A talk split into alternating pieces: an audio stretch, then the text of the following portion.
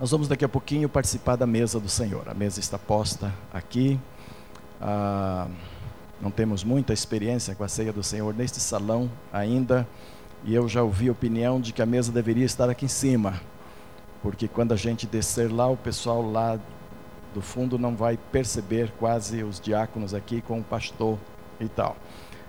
Ah, são preocupações até certo ponto just, é, que se justificam.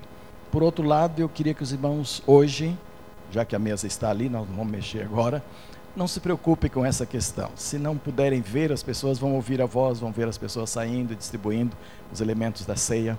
Eu queria que a gente se preocupasse, ao participarmos da mesa hoje, de fazê-lo da melhor forma aos olhos de Deus. E quando Paulo foi tratar desta questão lá em Corinto, sabe como é que ele começou? Ele começou reprovando o que a igreja fazia.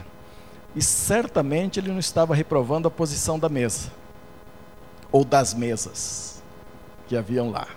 Mas ele reprovava outras coisas. Abra a sua Bíblia na carta de Paulo, primeira carta aos Coríntios, capítulo 11. Carta do apóstolo Paulo aos Coríntios, capítulo 11.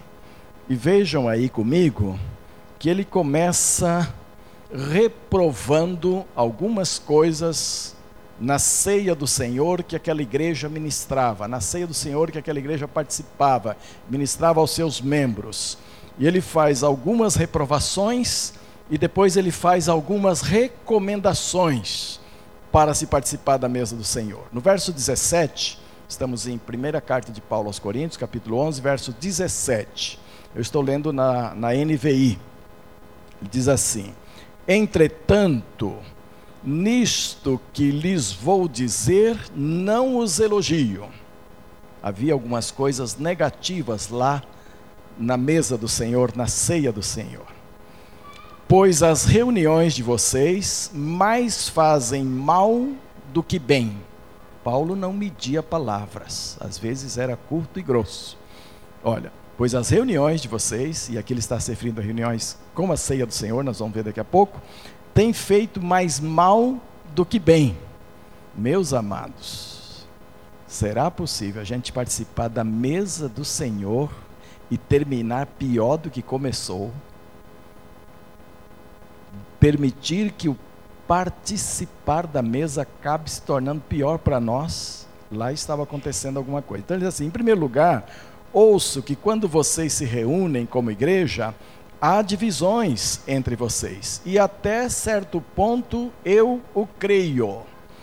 Paulo está começando a mostrar que participar da mesa do Senhor é preciso fazê-lo em unidade na igreja. Uma das funções da ceia do Senhor é preservar a unidade que há na igreja.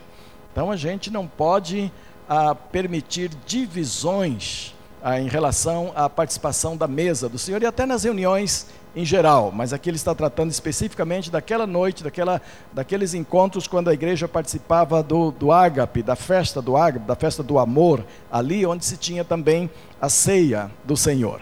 E ele tinha ouvido que havia divisões naquela igreja.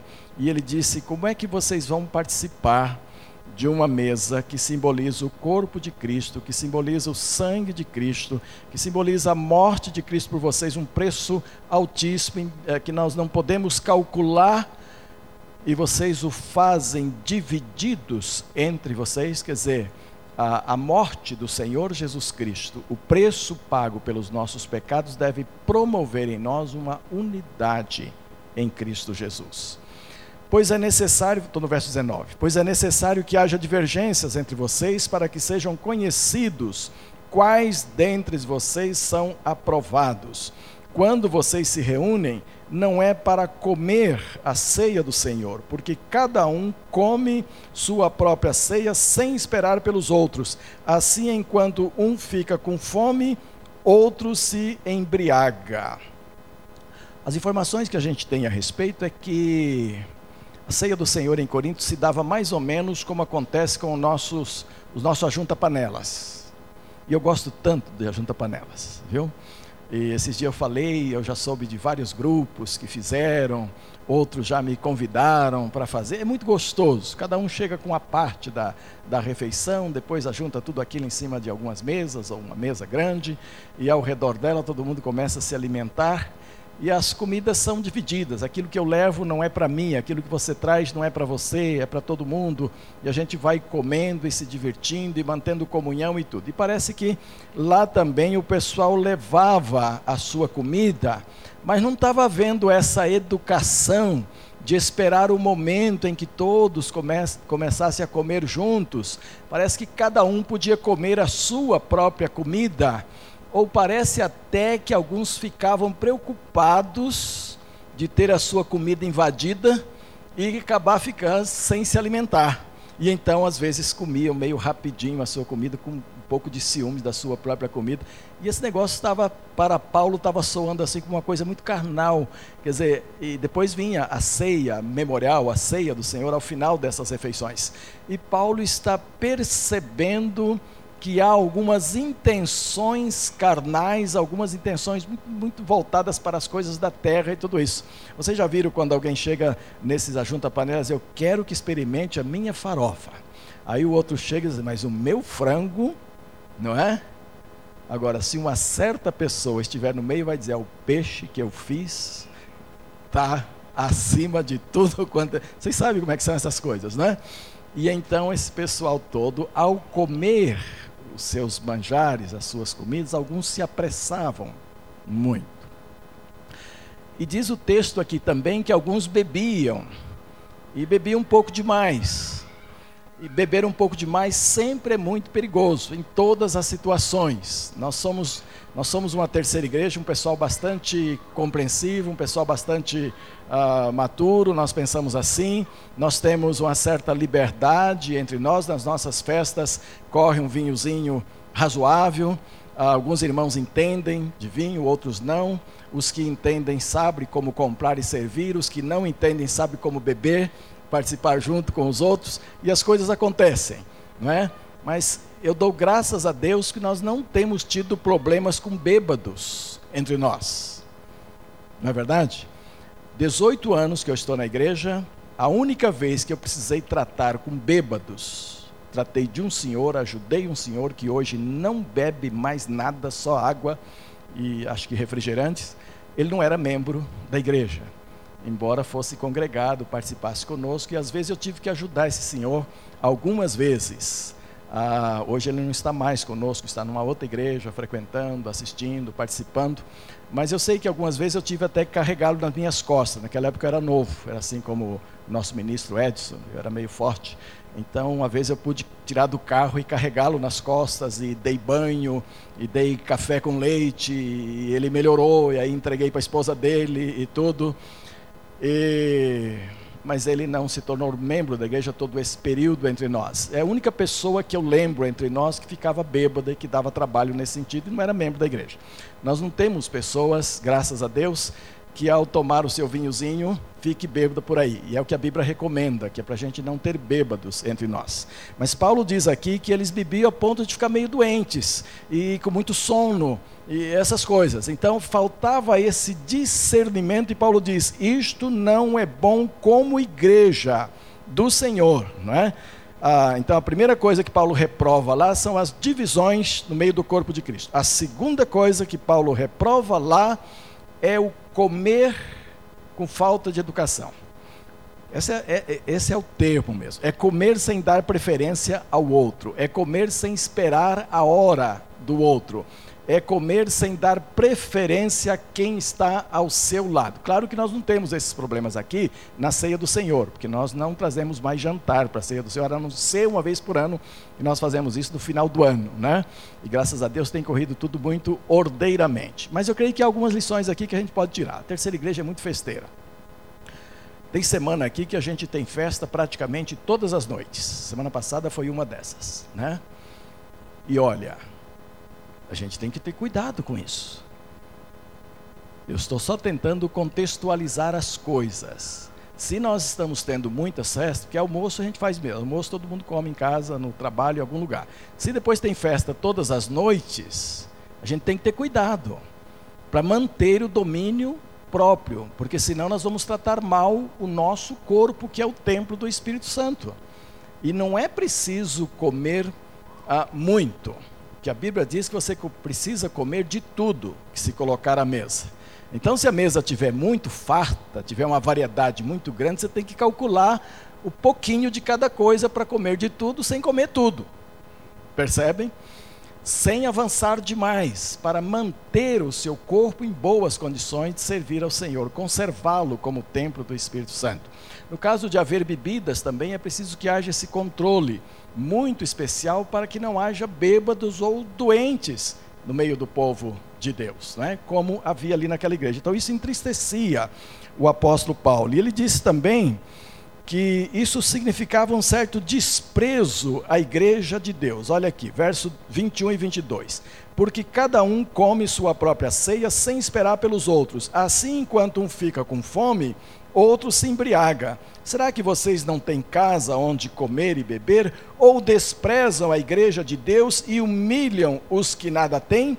Que lhes direi: Eu os eh, elogiarei. Por isso, certamente que não. Há uma frase de Paulo aqui que é muito importante: o desprezo à igreja de Deus. Então, há certas atitudes que nós tomamos, e às vezes mesmo diante da mesa do Senhor, que significa, uh, significam desprezo à igreja do Senhor. Jamais um irmão pode humilhar o outro dentro do corpo de Cristo. Isso não se faz em área nenhuma. Se você é mais intelectualizado do que o outro, você tem mais cursos, você tem mais diplomas, faça favor de amar aquele que não teve a mesma oportunidade, se colocar no nível dele para poder ouvir, entender e ser abençoado. Nós temos uma experiência antiga na nossa igreja que muita gente mais nova não sabe, mas eu vou repeti-la aqui. Nós tínhamos na igreja um casal de médicos que ia para a cozinha sempre ajudar a fazer, fazer comida ali, tudo isso. E tínhamos uma irmã muito simplesinha, que era um pé de boi na cozinha. Então estava sempre lá ajudando, ajudando, mas não sabia que o casal eram médicos. É, pensava que eram gente comum. Nós não tratamos de doutores as pessoas que têm títulos aqui entre nós. Mesmo aqueles que têm PhD, nós não chamamos de doutores, nós chamamos de irmãos. E esses irmãos gostam tanto disso que também não fazem questão de dizer o que são. Então, muitas vezes você está perto de alguém de uma formação superior, bastante conceituada, bastante respeitada, mas a pessoa não sabe disso. E esses médicos estavam lá, sempre iam para a cozinha e a irmãzinha ajudando, e era uma maravilha, uma unidade perfeita lá na cozinha. Tudo saía perfeitamente bem. E aqueles irmãos não eram orgulhosos. Mas depois eu fiz um culto em que eu chamei este casal de médicos para expor à igreja a questão da célula tronco. Lembra-se disso?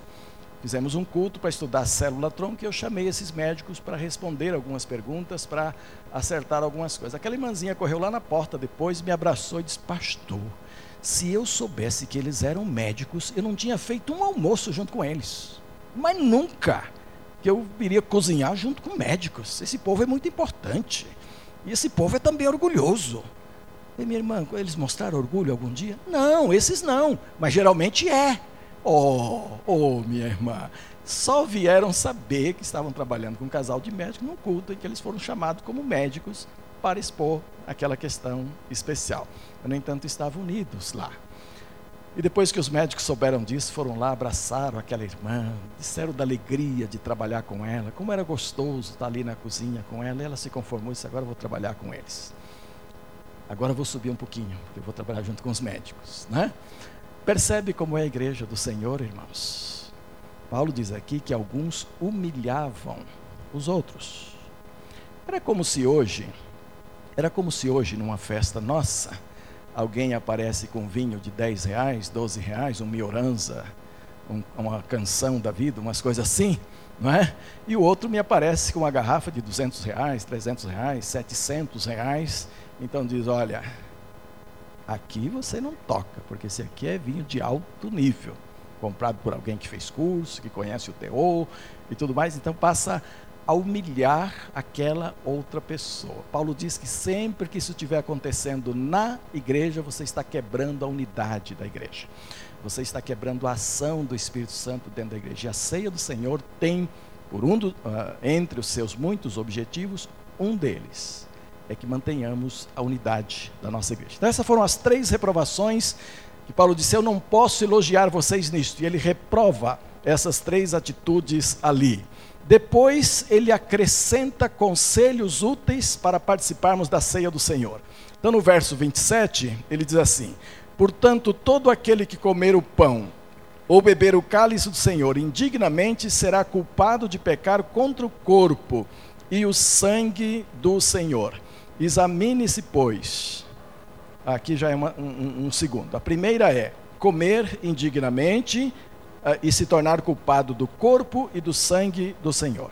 É interessante que a palavra indignidade aqui, comer indignamente, não significa, em espécie alguma, que, que os crentes se tornam indignos, não merecedor da participação da mesa do Senhor. O que nos torna merecedores da participação da mesa do Senhor é a nossa conversão em Cristo Jesus. É a graça do Senhor que operou a salvação em nós e nos coloca em condições de participarmos da mesa do Senhor. Mas eu me torno indigno de participar da mesa do Senhor quando eu não discerno, quando eu não percebo o meu lugar no corpo quando eu não percebo minhas funções no corpo, quando eu não percebo e não realizo aquilo que Deus espera que eu faça no corpo de Cristo. É isso que torna indigna a pessoa. É você ser um membro do corpo, um participante do corpo totalmente parasita. Você não contribui absolutamente com nada neste corpo quando Deus lhe deu dons, lhe deu talentos, lhe deu inteligência, lhe deu mãos, pés, capacidade de ser útil e você absolutamente não é. Então você é, uma, é, um somatório negativo no corpo de Cristo. Isto é que é tornar-se indigno. Não é que você, como ser humano salvo, está indigno por esta ou aquela situação. Não é isso que está ah, ah, sendo colocado aqui. Mas quando você não percebe, não se percebe como parte do corpo. Ah, uma igreja é boa ou ruim, uma igreja a, a, as pessoas fazem o seu conceito da igreja, dão uma nota para a igreja, na base do quê? Na base do somatório daquilo que elas percebem em todos os membros da igreja. Todas as pessoas que entram aqui estão avaliando a nossa vida como igreja, estão avaliando cada um de nós, estão avaliando o nosso comportamento, como é que eles se sentem, como é que eles vêm, como é que cada um reage, como é que é esta igreja. E aquela impressão que as pessoas levam significa o somatório daquilo que cada um de nós contribuiu como membro da igreja, como parte da igreja. E é isso que está ah, na mira do apóstolo Paulo aqui. Ele está dizendo: quando você não tem discernimento do seu papel no corpo, você se torna indigno de participar da mesa do Senhor. Significa, meus irmãos, que no corpo de Cristo todos nós somos úteis. E Ele quer que todos nós sejamos úteis.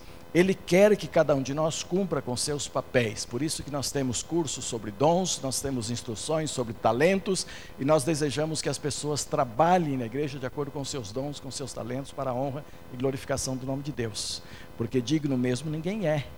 Nós só chegamos à mesa do Senhor por causa da graça de Jesus, não por dignidade própria mas nos tornamos indignos quando não cumprimos o nosso papel fielmente junto ao corpo de Cristo. Como, é, é como se estivéssemos aqui apenas de passagem, assistindo como espectador, e nada diz respeito a nós, a, a mim ou a você, mas nós somos membros da igreja. Isso nos coloca como indignos. Deus quer que cada um de nós cumpra o seu papel como membro que você seja parte de um somatório final da igreja do Senhor. Depois ele diz, outro, o outro conselho aqui é: examine-se cada um a si mesmo e então coma e beba do cálice. É claro que este exame tem a ver com pecados também. É claro que é preciso confessar os pecados, é claro que é preciso limpar o coração para participar, mas não é só isso que o apóstolo Paulo está colocando aqui. Esse examinar-se está diretamente relacionado com o indigno que ele colocou aqui. Quer dizer, examine-se até onde você tem sido útil ao corpo de Cristo? Qual é o seu lugar no corpo de Cristo? Quais têm sido as suas participações no corpo de Cristo? O que é que você, de que forma você tem abençoado outras pessoas no corpo de Cristo? De que forma você tem sido útil para as pessoas? É também nesse sentido. Ah, claro que o crente não deve participar da mesa do Senhor sem confessar os seus pecados, mas não é só isso. O que é que eu estou fazendo no corpo? A quem eu estou abençoando? Quem tem sido agraciado por mim com alguma coisa? Com alguma coisa. Ah, uma vez por mês, nós jejuamos e oramos pela manhã e trazemos o dinheiro daquele jejum, correspondente àquele jejum, para abençoar alguém. Muitas pessoas são abençoadas e nunca vão saber exatamente quem é que o fez isto. Mas hoje de manhã, quando eu anunciei que a pessoa que recebeu o mês passado esse dinheiro estava procurando emprego, estava orando e pedindo orações e, e, e tinha ah, espalhado currículos por várias empresas, tudo isso aguardando um emprego. E esperava isso do Senhor e uma semana depois me procurou dizendo que Deus já tinha dado emprego, que já estava empregado e que estava muito feliz, muito abençoado e que queria também, a partir de agora, abençoar outras pessoas através do jejum e dessa contribuição. A base disso está em Isaías 58, que ensina que um bom jejum precisa libertar alguns, algumas pessoas de algumas situações é, específicas. Logo depois fomos para o café da manhã e uma pessoa me procurou e disse o seguinte, pastor, eu fiquei tão confortado. Foi um conforto tão grande, porque eu jejuei, mas na hora de dar a oferta lá, quando o senhor colocou, eu dei muito mais do que o valor de um lanche que eu comeria no sábado à noite, que eu teria comido. Dei muito mais do que o valor de uma refeição para abençoar alguém, como o senhor sempre falou. E depois veio aquela notícia do emprego, da gratidão que o senhor tem dado. Eu me senti tão feliz de poder abençoar alguém. Percebe isto? Há muitas formas de abençoar alguém no corpo de Cristo, há muitas formas de sermos úteis uns aos outros. E Paulo está dizendo a eles que a ceia do Senhor não é só para comer, se regalar e até ficar bêbados, como estava acontecendo lá, ou doentes, ou com sono, mas que a ceia do Senhor deve nos motivar a sermos bênçãos para outras pessoas. E quero finalizar lembrando mais um conselho que ele dá aqui ainda a respeito da ceia, que já está mais no final do texto, é verso 34. Se alguém estiver com fome, coma em casa, para que quando vocês se reunirem, isso não resulte em condenação. Quanto ao mais, quando eu for, lhes darei instruções. Ele não terminou as instruções a respeito que ele gostaria de dar sobre a ceia, mas ele disse: a casa do Senhor precisa ser ordeira. E então aquelas coisas que podem trazer desordem para o corpo de Cristo, mas que não são desordem lá em casa, faça em casa. E venha para cá para fazer as coisas ordeiramente aqui. Há muito tempo que as igrejas não fazem mais a, a, a festa do ágape junto com a ceia do Senhor, a não ser no final de ano e no final de ano nós temos feito com muito carinho também, com muita ordem, tem sido uma bênção muito grande. Mas eu queria lembrar que há muitas coisas que nós podemos fazer em casa que depois serão bênçãos aqui na igreja. Se a gente se preparar direitinho em casa para vir para o culto, pode ter certeza que o seu culto será melhor a Deus. Se a gente se preparar é, vindo a tempo, não chegando atrasado para o culto, pode ter certeza que o seu culto será melhor ao Senhor se a gente consagrar a oferta lá em casa e já colocar no envelope ou retirar do bolso ou fazer o cheque, se for cheque assim, e já consagrar ao Senhor, você entrará com muito mais alegria do que fazer apressadamente, corridamente para trazer aqui diante do Senhor. Se você passar por um período de louvor em casa, de preparação para chegar aqui, você fará um culto muito melhor ao nosso Deus. Você já veio nesse espírito de, de glorificar o Senhor, você já veio preparado para isso, percebem? Então há muitas coisas, não só o comer ou deixar de comer, mas as muitas coisas que eu posso fazer em casa que contribui para a prestação de um culto melhor diante de Deus. Você pode dizer amém por isso? Então vamos pensar nisso. A nossa ceia pode ser melhor a cada domingo se eu puder preparar a melhor lá em nossa casa também. Nós vamos participar daqui um pouquinho da mesa do Senhor. E eu gostaria muito que esses conceitos, sobretudo de nos examinarmos e de nos colocarmos diante do Senhor e de contribuirmos para que a igreja seja edificada, para que irmãos sejam abençoados enquanto participamos da mesa do Senhor e estivesse presente hoje à noite aqui. Nós vamos ouvir um hino especial neste momento, irmã Mariene. Nós ganhamos não só um ministro de música, mas ganhamos uma turma que canta, canta junto, essa família canta junto, canta individualmente, também é uma benção muito grande. E a irmã Mariene vai nos abençoar com um cântico agora. E enquanto ela estiver cantando, eu queria que todos nós estivéssemos não só louvando com ela, participando com ela, mas também nos examinando, para que participemos ordeiramente, espiritualmente e de uma forma participativa, abençoadora, a ceia do Senhor. Logo depois deste cântico, eu vou descer à mesa e os diáconos e diaconisas escalados para nos ajudar hoje queiram se aproximar comigo da mesa do Senhor. Ah, já tem.